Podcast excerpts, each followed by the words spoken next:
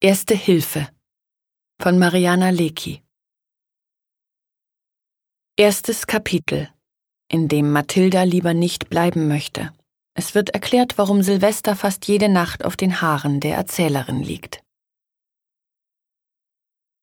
Ich liebe dich, sagt Silvester, und er sagt das, als würde ihn jemand dabei fotografieren. Wir sind in der Küche. Ich sitze auf der Spüle, Silvester hat zerknittertes Geschenkpapier in der Hand. An dem Geschenkpapier hängt ein Kärtchen. Alles Gute steht darauf. Silvester und ich sind kein Paar und ich kann es nicht leiden, wenn Silvester ich liebe dich sagt, vor allem weil ich ihm dann ich liebe dich zurück sagen soll, und zwar möglichst prompt. Früher habe ich Silvester gefragt, ob auch ich hab dich lieb gilt, aber Silvester behauptet, es gelte nicht. Früher habe ich Silvester erklärt, dass ich liebe dich sich abnutzt, je öfter man es sagt. Die Amerikaner beispielsweise, habe ich erklärt, sagen ich liebe dich so oft, dass ich liebe dich auf Amerikanisch nicht mehr bedeutet als bis nachher. Es klingelt. Silvester legt das glatt gestrichene Geschenkpapier auf den Kühlschrank, ich rutsche von der Spüle und gehe durch den Flur, in dem kleine Kartons mit Luftlöchern stehen.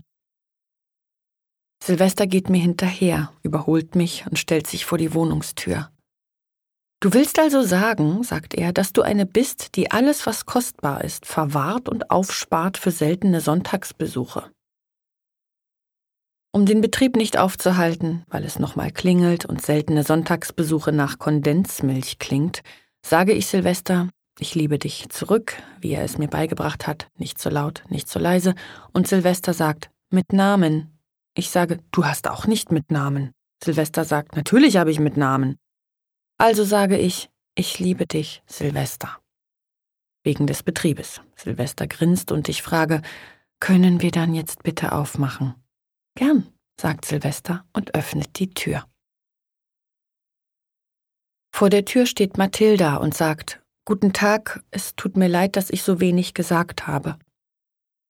Mathilda sagt aber eigentlich nie viel und wenn, dann sagt sie es sehr leise. Wir haben uns daran gewöhnt und halten unsere Ohren nah an ihr Gesicht. Nur manchmal sagen wir ein bisschen, nur ein bisschen lauter bitte, Mathilda. Ihr spinnt ja, sagt Mathilda dann. Ich schreie. Wir sagen, sie schreie ganz und gar nicht, dann redet sie ein bisschen lauter, wir lehnen uns zwei Sätze lang zurück, bis Mathilda wieder leise wird. Komm rein, sage ich.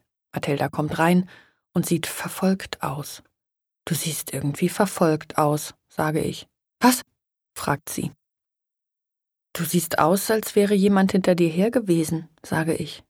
Mir geht's gut, sagt Mathilda, schiebt Geschenkpapier und eine Schüssel zur Seite und stellt eine Tüte Milch auf den Tisch.